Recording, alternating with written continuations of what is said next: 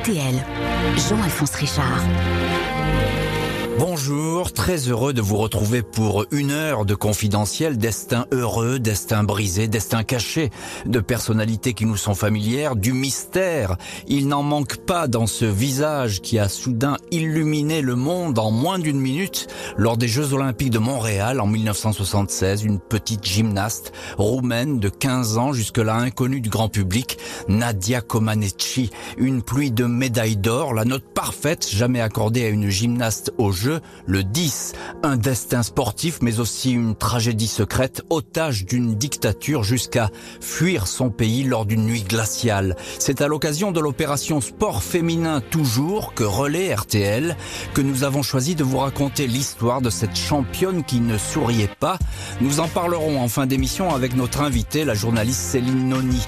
Le saut de l'ange de Nadia Comaneci dans Confidentiel, tout de suite sur RTL. Nadia Comaneci sur RTL. Jean-Alphonse Richard. Nadia Comaneci n'a jamais été la fée clochette de la gymnastique. Elle avait beau voler dans les airs, elle vivait dans une cage. Son enfance lui fut confisquée, sa gloire mise sous cloche. On lui enseigna le silence, le secret, et à ne plus jamais sourire, même quand on est heureuse.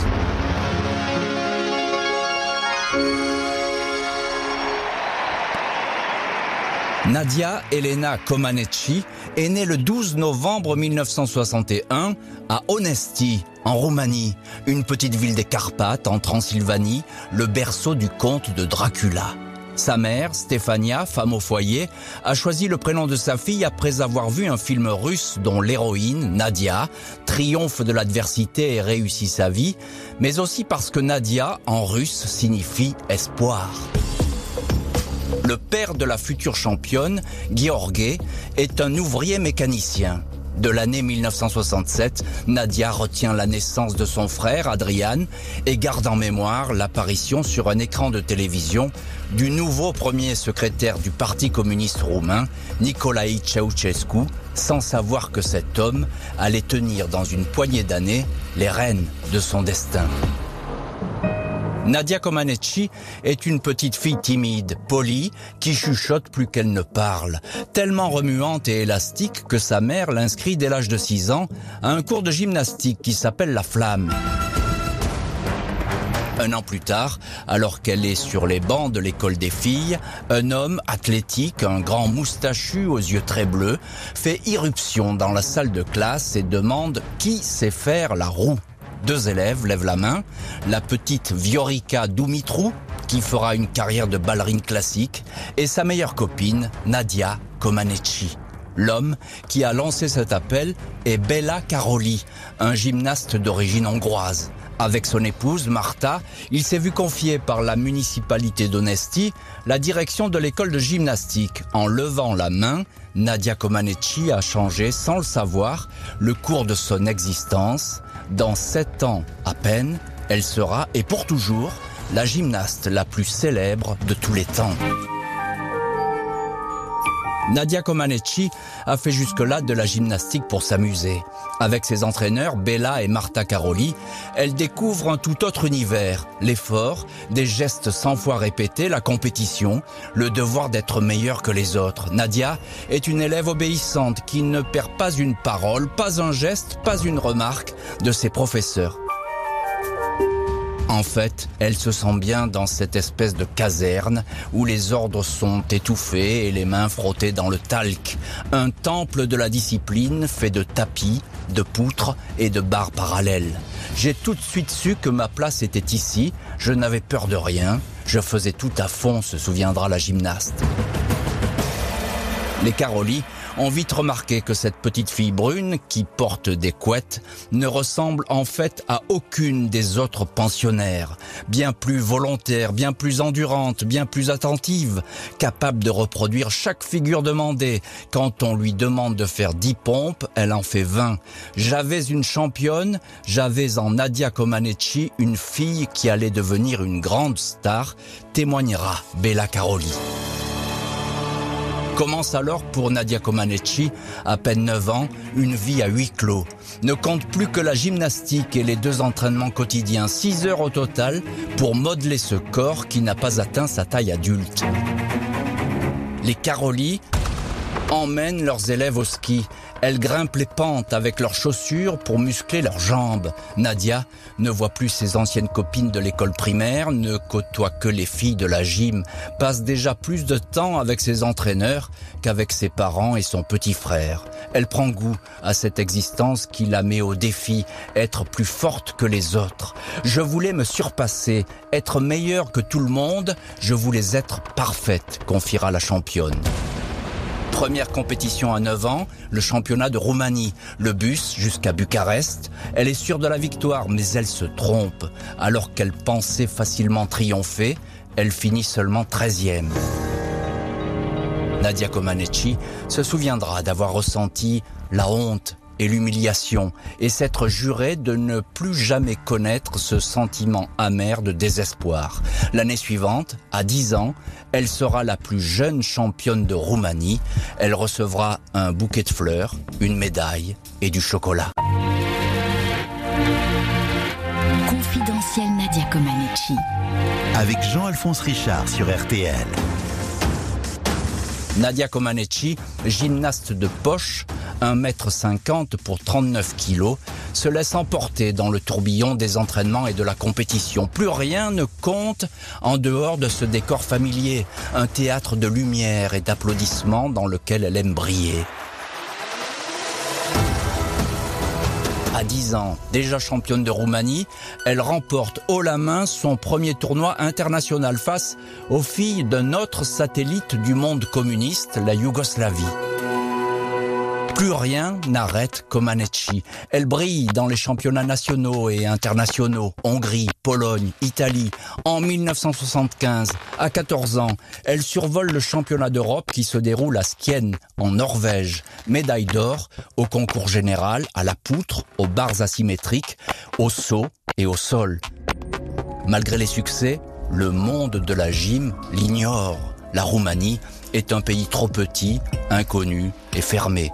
Tous les yeux sont alors tournés vers les poupées russes. Olga Korbut et Ludmila Touricheva. Elles règnent sans partage. Le sourire de Korbut et les nattes de Touricheva font le bonheur des photographes qui ne savent même pas à quoi ressemble Comaneci. Dans quelque temps, les reporters oublieront les poupées russes. Seul le visage de la Roumaine s'affichera dans les journaux du monde entier. En ce mois de juillet 1976, Nadia Comaneci, 15 ans, est au Canada. Les premiers Jeux olympiques d'une gymnaste que personne n'attend. Elle ne parle pas un mot d'anglais et arpente timidement le village olympique où tout est gratuit. Puis fait le tour de Montréal en bus avec la délégation. La vie à l'occidental, les magasins de parfums, les supermarchés, les cinémas et le beurre de cacahuètes, sortis au pas de charge sous l'œil des hommes de la Securitat, la sécurité roumaine qui veille au grain sur les athlètes et leurs entraîneurs. Et puis enfin, le grand jour, le lundi 19 juillet, sous la voûte du Forum de Montréal, une immense arène qui accueille les matchs de l'équipe locale de hockey sur glace, comme les concerts géants des Stones, des Beatles et de ABBA.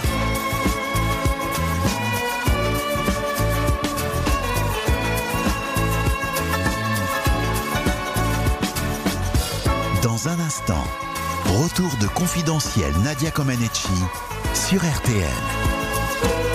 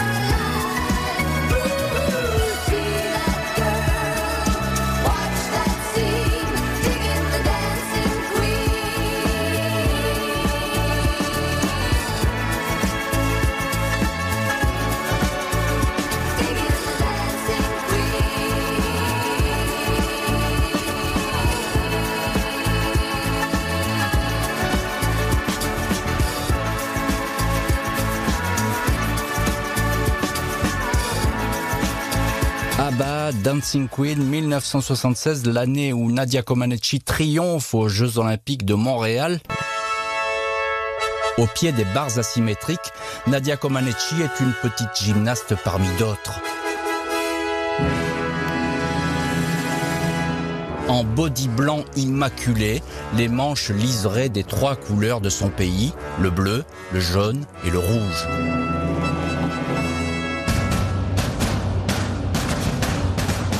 Les 18 000 spectateurs du forum sont venus assister au triomphe des Russes. Un 9,90 pour Olga Korbut, tout de rouge vêtu. La cause semble alors entendue. La note maximale, le 10, n'a jamais été accordée aux Jeux Olympiques. Une minute et 10 secondes maximum pour Nadia Comaneci pour faire mentir l'histoire. Elle virevolte, le public alterne, murmure, écrit. On pense qu'elle va tomber, mais elle ne tombe pas. Elle vole, puis vient rebondir sur le tapis. Les spectateurs, époustouflés, marquent un temps de silence. Plus personne ne bouge, comme si le temps s'était figé avant l'acclamation. A perfect score. 10.0 for Nadia Comaneci. A perfect score. Le tableau d'affichage n'était pas programmé pour la note 10. Il affiche donc le chiffre 1 suivi d'un point et d'un 0. Tout d'abord à un problème technique, mais c'est bien un 10. Le premier dans l'histoire des jeux. J'ai entendu un bruissement dans les gradins, puis un énorme fracas. C'était un 10, se souviendra la gymnaste. À sept reprises, elle va obtenir la note suprême, du jamais vu. Sur le podium, la russe Olga Korbut pleure. Nadia Comaneci affiche à ce moment-là un éclatant sourire. Le grand magazine américain Time titre She's Perfect elle est parfaite. Commence alors pour Nadia Comaneci le plus triste des contes de fées. À son retour à Bucarest, 10 000 personnes l'attendent à l'aéroport. Elle était partie un mois plus tôt dans une quasi-indifférence. On veut désormais la toucher, l'embrasser, lui offrir des fleurs. Dans un pays qui s'avance dans la nuit, les privations, la suspicion, ce visage d'ange réchauffe les cœurs. Nadia pourrait même voler la vedette au numéro 1 roumain Nicolae Ceausescu, seule personne avec son épouse Elena digne d'être vénérée. Mais Nadia est bien trop frêle pour faire de l'ombre au père de la nation. Quand celui-ci lui remet la plus haute distinction du pays, la médaille de héros du travail socialiste et celle de la faucille et du marteau, elle lit mécaniquement un texte, les yeux baissés. Je suis très ému de recevoir cette médaille de la main du fils le plus aimé de Roumanie, père aimant de la jeunesse de notre patrie, vous le camarade Nicolae Ceausescu. La joie a déjà quitté le visage de Nadia Comaneci. Elle sera désormais la championne qui ne sourit jamais. Jean-Alphonse Richard sur RTL. Confidentiel. Nadia Comaneci est élevée au rang de trésor national, modèle juvénile et miroir enthousiaste d'une Roumanie emportée par la dictature. Personne ne sait s'il va un jour entrer dans l'histoire, personne n'y est préparé, je ne réalisais pas, dit-elle. La championne a beau avoir été récompensée par Ceausescu en personne, elle rentre chez elle à Onesti en autobus. La presse a beau la présenter comme une protégée du régime, les médailles de Montréal n'ont rien changé, son père ne peut toujours pas se payer une voiture et sa mère compte chaque sou du ménage. Dans quelques mois, le couple va divorcer, laissant Nadia désemparée. En fait, c'est comme si le succès avait déréglé sa vie au lieu de la rendre meilleure. Même les entraînements ne sont plus comme avant. Bella Caroli, soucieux que sa protégée cesse de rêver et tourne la page des jeux, ne s'est jamais montrée aussi dure et aussi sévère. Elle disait oui à tout, elle se plaint désormais de ce caporalisme. Le bruit court aussitôt que rien ne va plus entre le trésor national et son entraîneur pas question de laisser la championne livrée à elle-même. Nicu Ceausescu, le fils du dictateur, débarque en personne à Onesti. Les Carolis sont écartés. La gymnaste a obligation de s'exiler à Bucarest, où elle vivra et s'entraînera. Nadia Comaneci, 16 ans, escortée 24 heures sur 24 par trois officiers de la police secrète, navigue entre solitude et mélancolie. Elle prend du poids, ne s'entraîne plus que de façon épisodique avec des professeurs qui n'ont aucune autorité. Elle sort au cinéma, en discothèque et passe des heures devant la télévision. Un jour, elle absorbe du détergent, de l'eau de Javel, diront certains. La gymnaste démentira cet épisode et une quelconque tentative de suicide, mais le fait est qu'elle est malheureuse. Pas d'amour, pas d'amis, une famille dispersée. Je me disais que tout était fini, explique-t-elle. Quand arrivent les championnats du monde de 1978, Comaneci n'est plus que l'ombre empâtée de la petite reine de Montréal. On essaie par tous les moyens de la remettre en forme. Même les Carolis sont appelés à la rescousse. Mais il est trop tard. Au championnat, à Strasbourg, elle chute et baisse la tête. Cette fois, écrivent les journaux, Nadia Comaneci est finie. La perfection n'est plus de ce monde. Nadia Comaneci aurait pu abandonner, mais son orgueil lui commande d'avancer. Elle demande à quitter Bucarest et à retrouver Bella Caroli à Vulcan dans son nouveau centre d'entraînement. La cure de remise en forme est une torture. Course à pied, pompe, traction, musculation, régime alimentaire strict, sortie interdite, cigarette bannie, coucher à 21h la gymnaste retrouve un corps souple et puissant, obnubilé par une revanche à prendre contre ses adversaires russes et surtout contre elle-même, sans voir qu'autour d'elle, tout un pays s'écroule et commence à mourir de faim.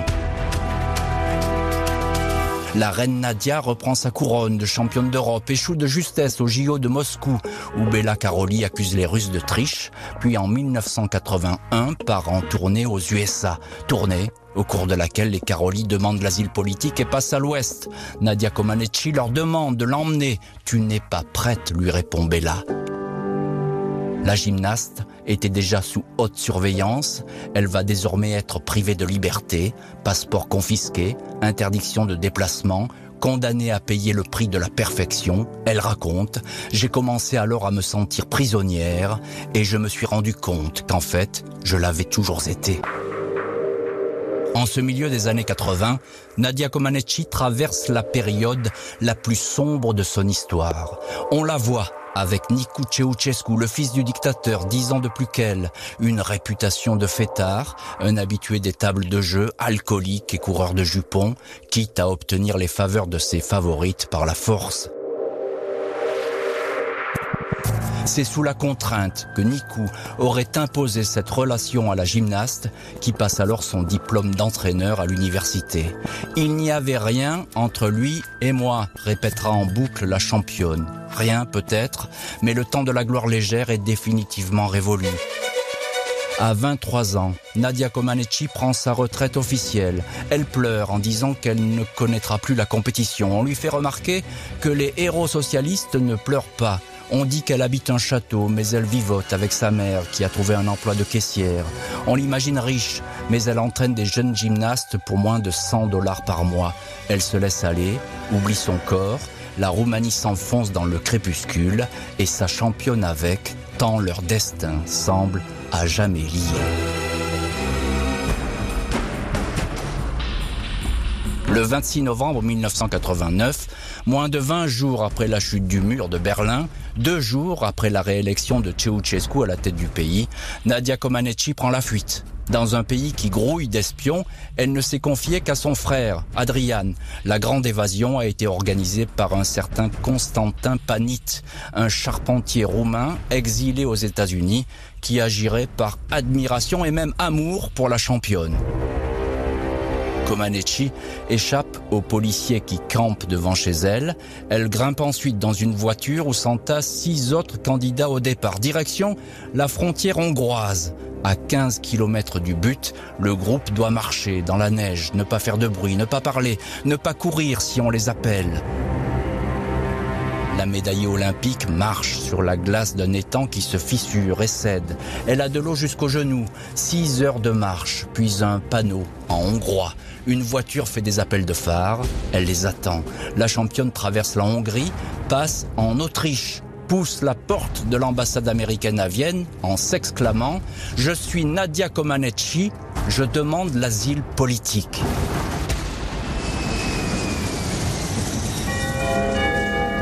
1er décembre 1989, 24 jours après l'arrestation et l'exécution des Ceausescu, Nadia Comaneci est sous les flashs des photographes à l'aéroport JFK à New York.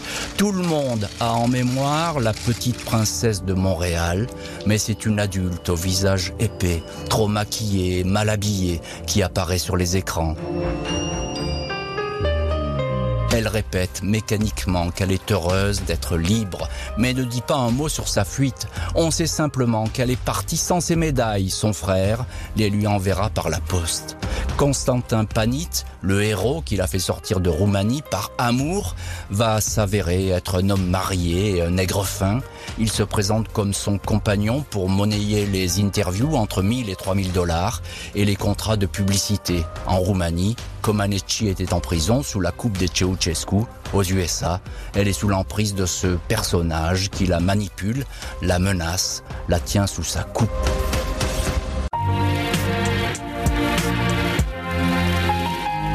Confidentiel Nadia Comaneci. Sur RTL, Jean-Alphonse Richard.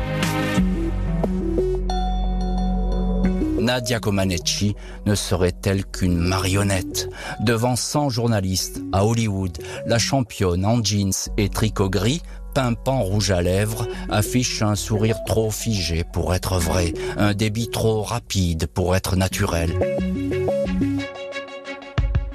Elle assure, pêle-mêle, qu'elle et Constantin ont l'espoir de s'installer ensemble, sans doute en Floride, une fois qu'il sera divorcé. Elle assure qu'elle n'intégrera pas l'équipe américaine de gym. Elle ajoute qu'elle va tourner un film. Elle dit encore qu'elle ne contactera pas son ex-entraîneur Bella Caroli, car cette vie appartient au passé, puis elle soupire. Vraiment, vous voulez connaître tous mes secrets? Avant de lâcher. Je veux juste avoir une vie tranquille, mais apparemment c'est compliqué.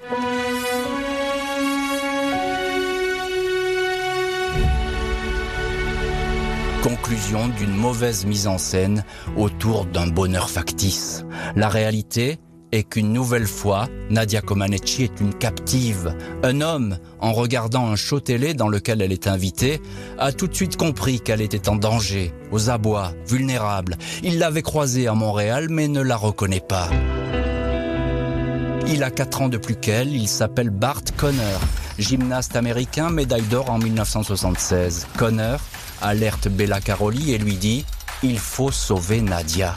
La championne est alors soustraite à son drôle d'impresario, mise en sécurité dans la famille d'un entraîneur de rugby à Montréal. On va la cacher jusqu'à ce que Constantin Panit disparaisse de la circulation après avoir détourné 150 000 dollars de contrat. Pendant un an, Nadia Comaneci ne va connaître son sauveur, Bart Conner, qu'au téléphone. J'étais curieuse de le rencontrer. C'était le premier homme qui ne me demandait rien en échange de son aide, confiera la championne au New York Times. Bart l'invite dans l'académie de gymnastique qu'il a ouvert dans la ville de Norman, dans l'Oklahoma. Ils travaillent ensemble, font des démonstrations. Un journal les présente comme le cow-boy et la beauté mystérieuse de Transylvanie. Puis le couple se rapproche, se montre en amoureux en Californie. Bart ne posera jamais aucune question sur le passé de la championne. J'accepte de ne pas tout savoir d'elle, tout ce qu'elle a traversé et le prix qu'elle a dû payer pour s'en sortir. Je l'aime comme elle est, dit-il. Le 26 avril 1996, Bart Conner, 38 ans, et Nadia Comaneci, 34 ans, se marient à la mairie de Bucarest. 1500 invités, la traîne de la mariée fait 7 mètres de long. Dix ans plus tard, naîtra un fils, Dylan. Nadia Comaneci gardera ses secrets, égrénant au compte-gouttes les images en noir et blanc de sa jeunesse glorieuse et de ce sourire qu'elle pensait, à tort, avoir perdu à tout jamais.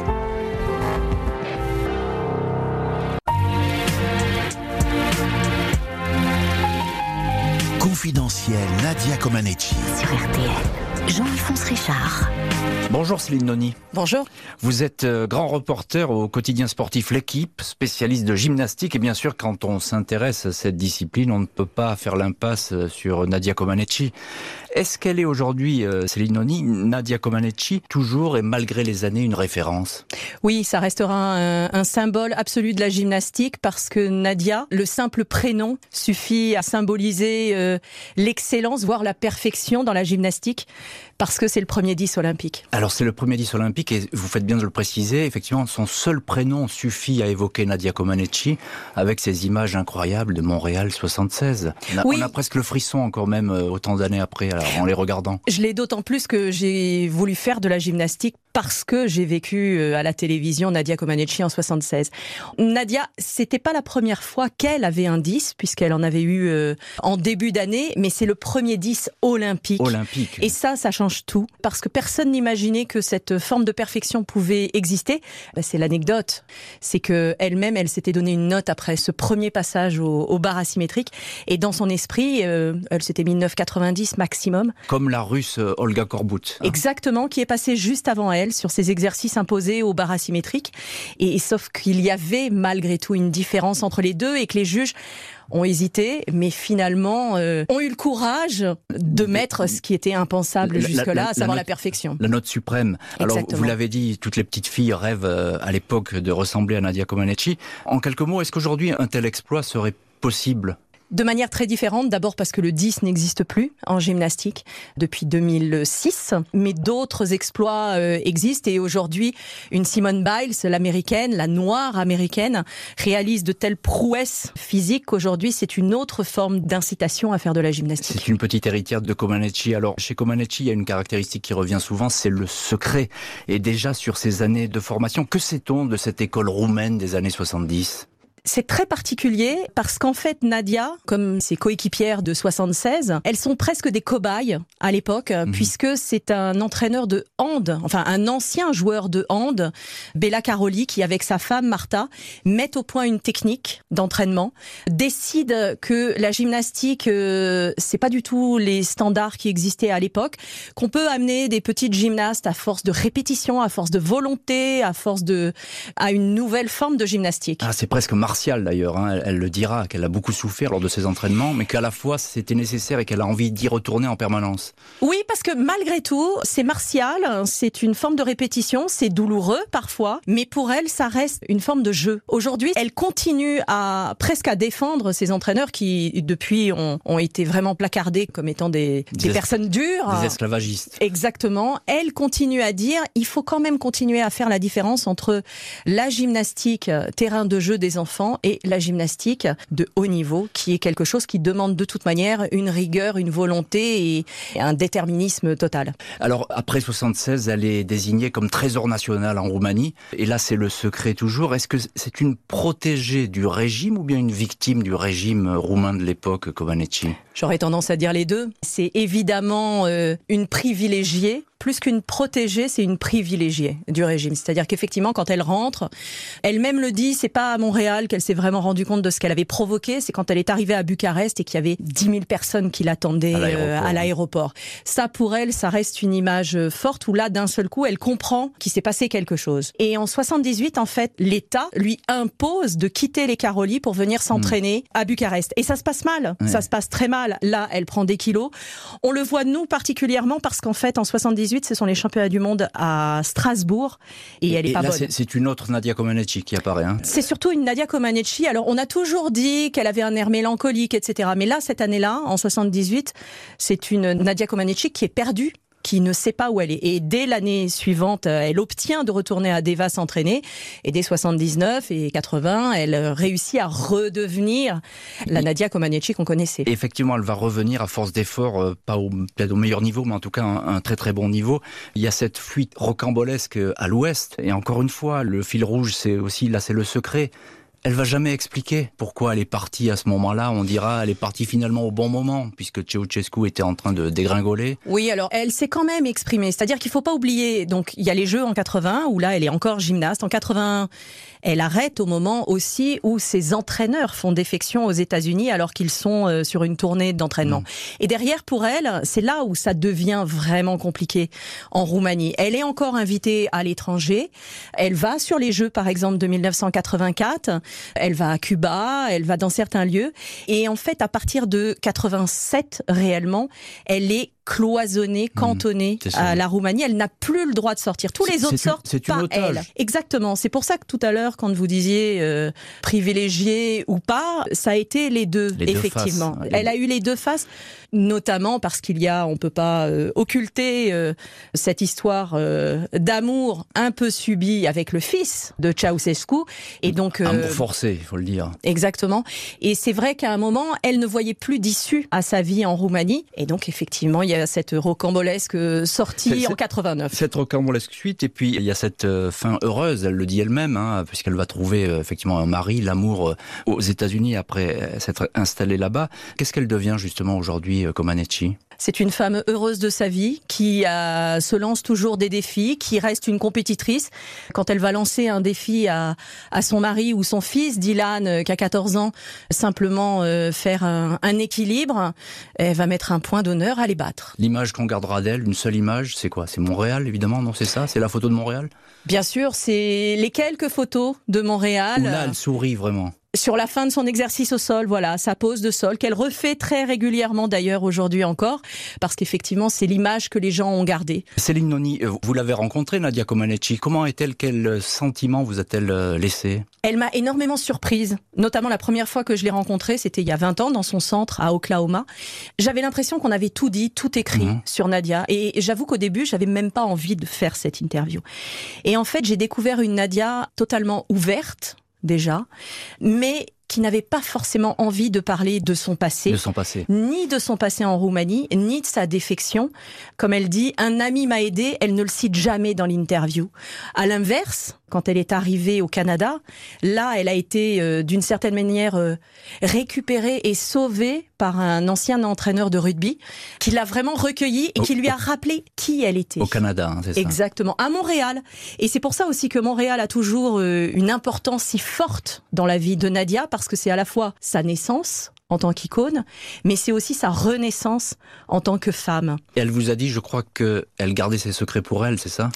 Exactement. Elle a une image euh, qui est assez belle, je trouve. C'est qu'elle dit euh, tous mes souvenirs sont dans une boîte. Ils prennent la poussière. Peut-être un jour pour mes enfants, euh, j'ouvrirai cette boîte, mais pour l'instant, ils sont très bien où ils sont. Merci beaucoup Céline Noni pour vos confidences sur Nadia Comaneci, le fabuleux destin de la reine des JO de Montréal. Merci à l'équipe de l'émission, Justine Vignot à la préparation, Sébastien Dudouis à la réalisation. Demain, 14h30, un autre confidentiel spécialité avec une autre reine de la pop, celle-là, Madonna, Louise Chicone, la Madone, Madonna bien sûr.